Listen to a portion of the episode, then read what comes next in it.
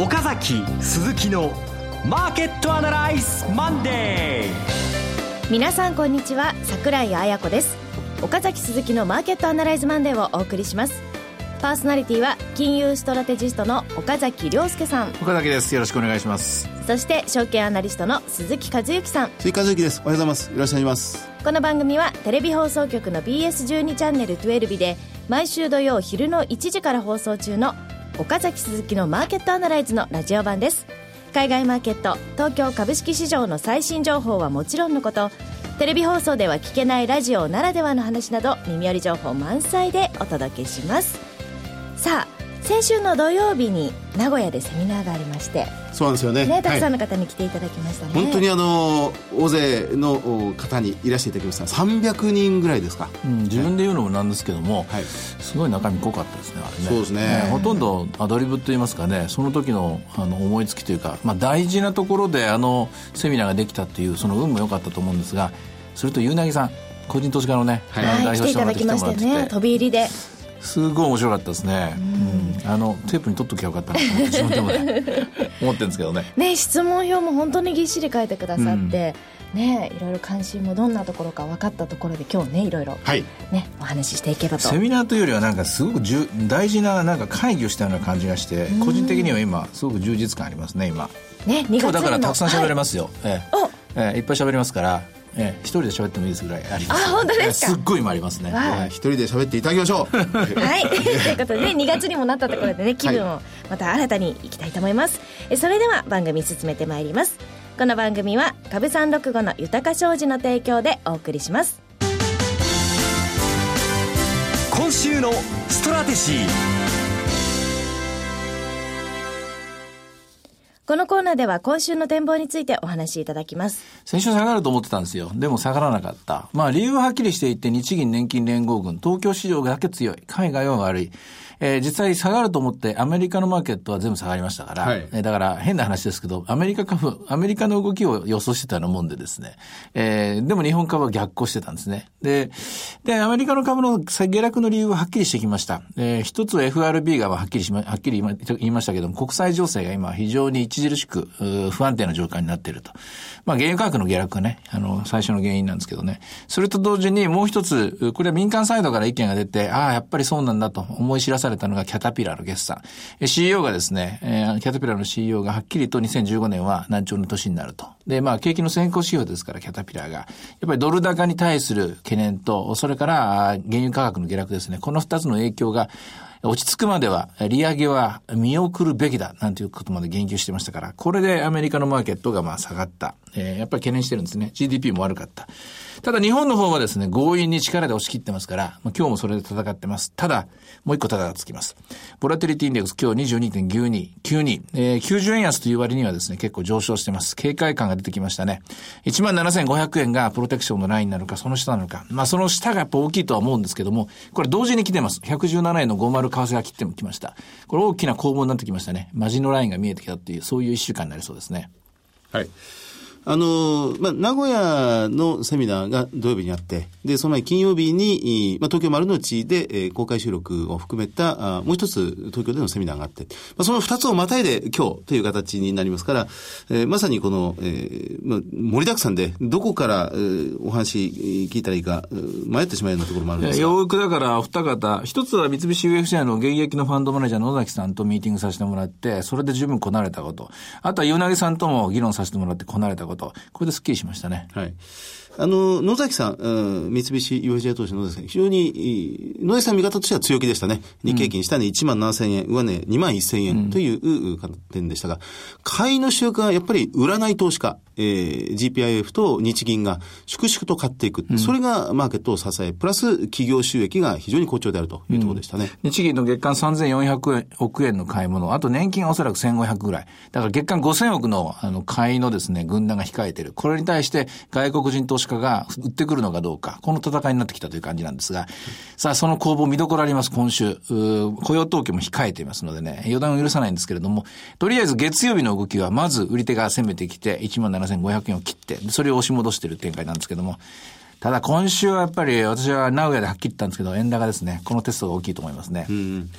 円高になっていく理由として、その先週の FOMC における FRB がついに国際情勢に対する、まあ、警戒感というんですか、まあ、それを考慮に入れていくということを表明した。そうです。あの、必ずしもだから利上げを後ろ倒しにするっていうメッセージではない。しかし、少なくとも前倒しですることはこれでほぼなくなった。その分だけ少し円高が進む。今まで116円、117円というところにですね、えーボーダーラインが見えてきたんですけども、このえーボーダーライン、最終ラインがですね、じりっと下がると思います。で、15円切ってくると、これ、真空地帯は上がってきた。110円から115円まで。10月31日のバズーカ法2でですね、一気に駆け上がったところですから、これ真空地帯で商いが薄い。ここを攻められてくると、為替、ドル高は弱いですね。ドルは弱くなってしまう。ここを攻めれ、攻めれるかどうか動から今週のですね、大きな、まあ、あの、戦術的な対応の鍵を握りますね。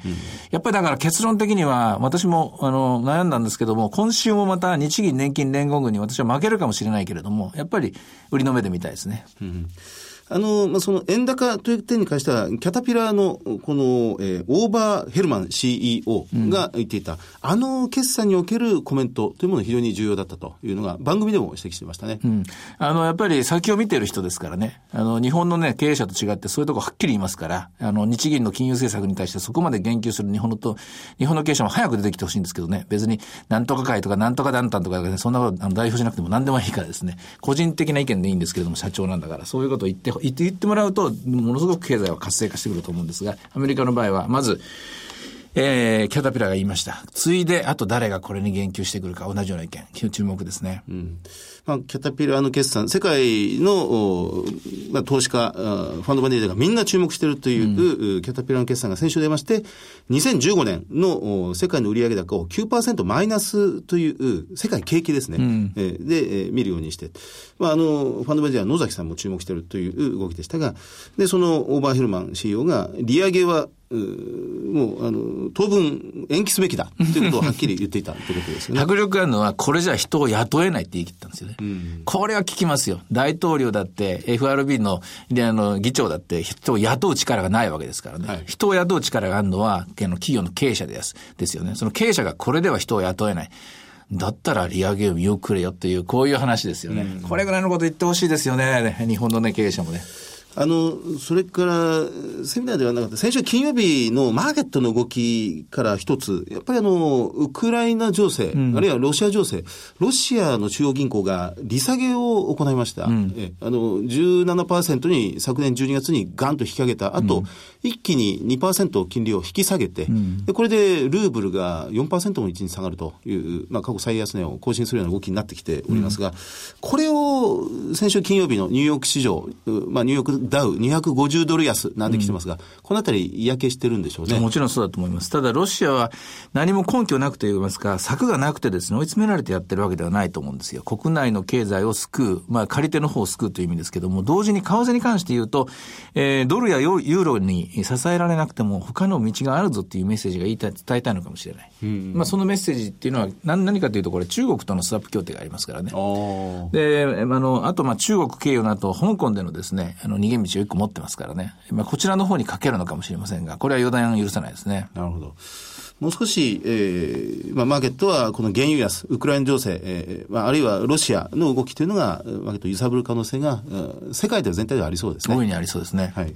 あの日本は、まあ、GPIF とか政府が買ってるっていうあ日銀かが買ってるから支えてるって言うんですけどずっと買い続けるって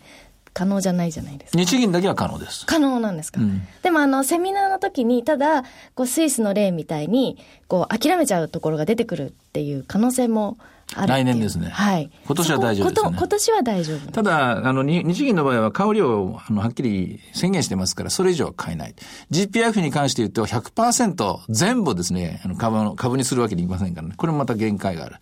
当然のことながら、ここにはですね、援軍が必要なんですよ。その援軍をめぐって、あの、みんな強気のですね、意地の張り合いをしているのが、まあこれ、マーケットの常らのもので、その援軍が来るか来ないかっていうのは経済指標であったり、データであったり、あるいは実際のプライスアクション株価の動きであったり、当然のことながら、これ世の中、勝ち組に乗りますからね、下がると思えば売ってくるし、上がると思えば買ってくる。もうみんな、人間なんていうその欲望で動きますからね。ここだから負けちゃいけないのがこの17,500円のラインなんですよ。17,500円切ってきたら負けますね。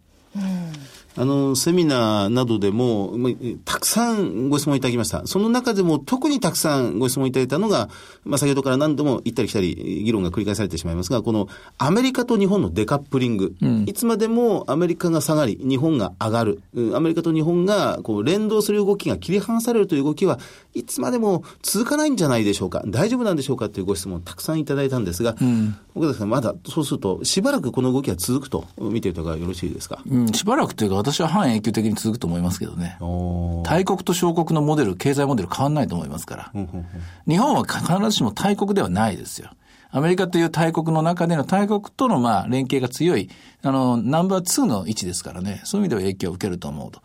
同時に、唯一デカップリングしたの例は、あの、バブル、1988年、89年のパターンですからね。はい、それから、そのバブルの崩壊の後のパターンもデカップリングしましたけども、やはり、そういう時代の中で産物としてデカップリングが生まれますから、私はそういう意味では、アメリカを無視して動くということは、あまりですね、合理的な選択ではないなと思いますね。ということは、やっぱりこれは、どこかでアメリカ追随型のかつての動きのようなものに戻っていくことは、起こり得るということですね。アメリカに追随するというかですね、日本は世界の景気をに追随してるんですよね。だから世界の景気を見る上でアメリカの景気が先行指標ですからこれを見てると。まあ、あの、アメリカに追随しているように見えるんですけども、世界の景気を見ながら日本の株価が動いてると、こう解釈した方がいいと思いますね。なるほど。はい。では、前場の指標で、えー、見るものはい。あの、日経平均、ニューヨークダウの下落を、はい、先週末の下落を受けて安く始まって、マイナスですが、日経平均94円安、ずいぶん値を戻して全場引けました。うん。これまあ、あの、5番おそらく日銀の ETF が買ってくる、かあの買いに来るだろう。あの、あと年金の買い物が見えてる。まあ、このあたりのところを意識しての動きだと思いますね。ただ今日の注目点はやっぱりボラティリティが、まあ、100円ぐらい安くなったところで、えー、ぴょっと上がったこの22.92のレベルで今日11時30分終わってるっていうところですね。ドル円は戻しましたね。11円、17円のあ、16円で一回入ったんですね、朝一番には。えー、だから、ウェリントン、シドニーマーケットでは入ってたんですけども、東京が開くと同時に17円台、今17円の50。これはまあ、株式市場がやっぱり盛り返したということだと、それを受けたこのことだと思います。あともう一つ気になるの、また今日もリートが下がってます。やはり利食い、利益確定の動きが進んでますね。リートは、リート指数、マイナス1.29%、これ結構下がってますね。はい。では、株365いかがでしょうか？現在583円、買いが579円のやりが584円。今日は600等円まであったんですが、安値は471円。こういう展開となっています。はい。ということで、いろいろ展望していただきました。今週末には土曜昼の1時から BS12 チャンネル12で放送している岡崎鈴木のマーケットアナライズもぜひご覧ください。また、Facebook でも随時分析レポートします。以上、今週のストラテジーでした。岡崎鈴木のマーケットアナライズマンデーそれではここで株三六五の豊商事からセミナー情報です。え二つあります。まず一つ目は岡崎さんがごとご登壇されるセミナーで、豊商事資産運用セミナー in 新宿。日程が2月8日日曜日今週末です。12時会場、12時30分開演です。第1部に東京金融取引所担当者からクリック株365のセミナーがありまして、第2部が岡崎さんのご講演、そして第3部でレオスキャピタルワークスのご担当者様による講演があります。さあ、ということで今週末、岡崎さんどんなお話ですか？えっとね、あんまり今喋りたくないんですけどね。今一生懸命温めてるところなんで。でも今週末ということは雇用統計の発表を受けてのセミナーになるんですよ。はい、で、雇用統計の中身についてはセミナーの資料には間に合いません。資料は大体水曜日か木曜日に作っちゃいますからね。ですから、そういう意味ではアドリブといいますか、その場で本当にこう作っていくのが多いと思うので、はい、こう言っちゃなんですけども、多分質問も受け付けると思うんですけども、セミナーに帰るに来た皆さんと一緒に考えるみたいなですね、そういう中身になるんじゃないかと思って思います。えー、結論が出ればいいんですけども、出ないなら出ないでですね、えー、逆にまあ、あの、ヒントとなるようなことを散りばめていきたいなと、そういう、そんなふうに思ってます。はい。会場は新宿西新宿にありますエステック情報ビル21階会議室です。お申し込み連絡先は豊商事埼玉支店フリーコール0120-997-524 0120-997-524です。あるいは、えー、池袋支店、フリーコール0120-964-124、0120-964-124で、受付時間は同日祝日を除く9時から20時となっております。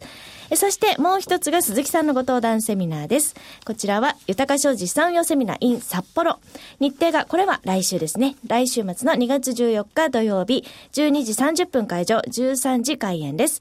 2015年の株式市場展望するということなんですが、来週、鈴木さんは？はい。あの、もうタイトルもそうなんですが、企業の行動に変化が相当今起こっているようにも感じるんですね。はい、まあ、確かに、そのマクロ経済全般非常に難しくなってきて、えー、まあ、国際情勢、政治も難しくなってるんですが、まあ、その中にあって企業も自衛本能を相当今高めてきている。まあ、リストラをもっと後押し、強く強力に推進して事業計画を練っているという最中ですね。まあ、そういう銘柄をピックアップできればいいなという、まあ、決算発表に合わせてですね。うん、変化を見逃さないということですね。はい、え会場が豊か商事札幌支店です。お申し込み連絡先は豊か商事札幌支店フリーコール0120-191-365 0120-191-365です。受付時間は同日祝日日を除く9時から20時ということで、えー、ぜひ皆さんご応募ください。ここまでが、えー、豊か商事からのセミナー情報でした。えー、続いては BS12 チャンネル12日岡崎鈴木のマーケットアナライズからです。2月28日土曜日、東京で無料の投資家セミナー、リアルマーケットアナライズ 2015in Japan を開催いたします。えー、こちらはですね、今日が締め切りなので、はい、まだああ、まだ後でいいやと思っていた方も今日この番組の後にクリックしていただきたいんですが、28日。はい。あの、名古屋で、この300人近い方を前にセミナーを、はい、まあ、この土曜日に開きましたところ、あの、皆さんにお聞きしたんですよね。ええ、ジンジャパン、東京の。申し込んでくださった方って言って、手を挙げてもらったら。相当な数の方が、はい、そうなんです、いらしていただけると。はい。はい、えね。はい。そうなんです。嬉しい限りでございますが、まだ今日までお申し込みできます。そう。で、あとあの、名古屋の時にもお話ししたんですけど、インバウンドのね、はい、ことを結構セミナーでもお話しして、はい、それをぜひ実感していただくためにも東京に普段来ない方も来ていただいて。そうなんです。会場が有楽町ですから、ね、有楽町ですから、銀座あたりまでちょっと足を伸ばしていただければ、はい、いろいろ見ていただけるんじゃないかなと思うので、ぜひ来てください。はい。はい、えー、登壇者は岡崎さん、鈴木さん、桜井、そしてラジオ日経の鎌田さん、他、いろいろ、あの、考えて、はい、スペシャルゲスト考えております。ぜひ楽しみにしてください。応募方法は BS12 チャンネル12岡崎鈴木のマーケットアナライズを検索いただきまして、番組ホームページからリアルマーケットアナライズ 2015in Japan の応募フォームにご記入いただくか、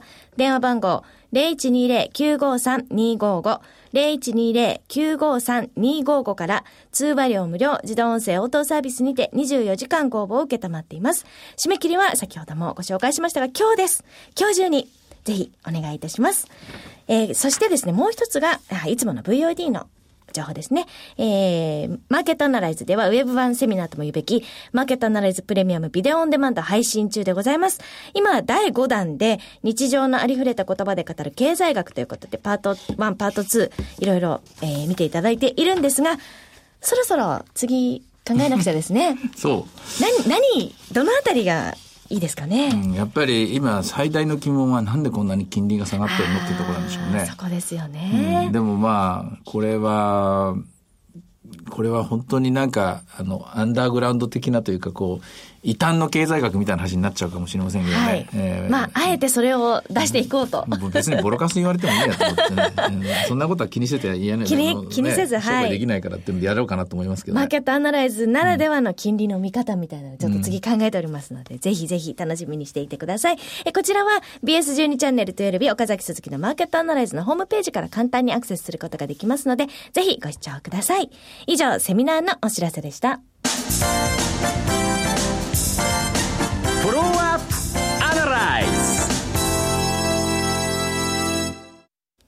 このコーナーでは先週放送の BS12 チャンネル12日、岡崎鈴木のマーケットアナライズについてお二人にレビューしてもらいます。はい。もう、ここまで何度もお名前が出ておりますが、三菱 UFJ 投資の野崎はじめさんにお越しいただいて、えー、まあ、そのファンドの運用方針、ならしに野崎さんの見通し、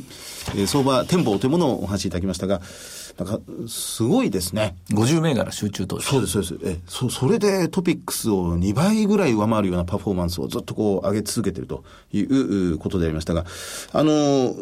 日経金、下値1万7000円、上値2万1000円ですが、結構全、今年の前半戦にかなりいいところを出してくる、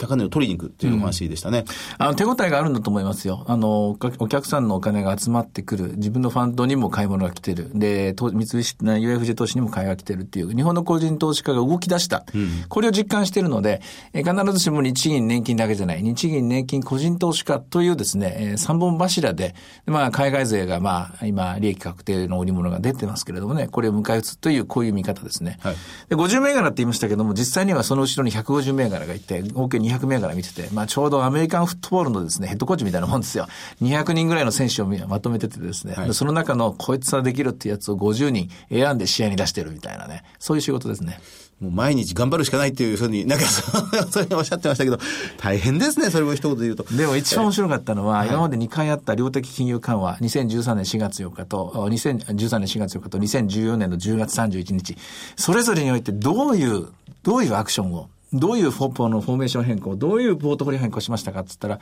2013年4月4日の第1回目の時は大幅に変えたと。うん、しかし第2回は右は変えなかったと、うん、これが今本当にマーケットの動きを如実に表してますね。1回目と2回目が今後違うのかということ。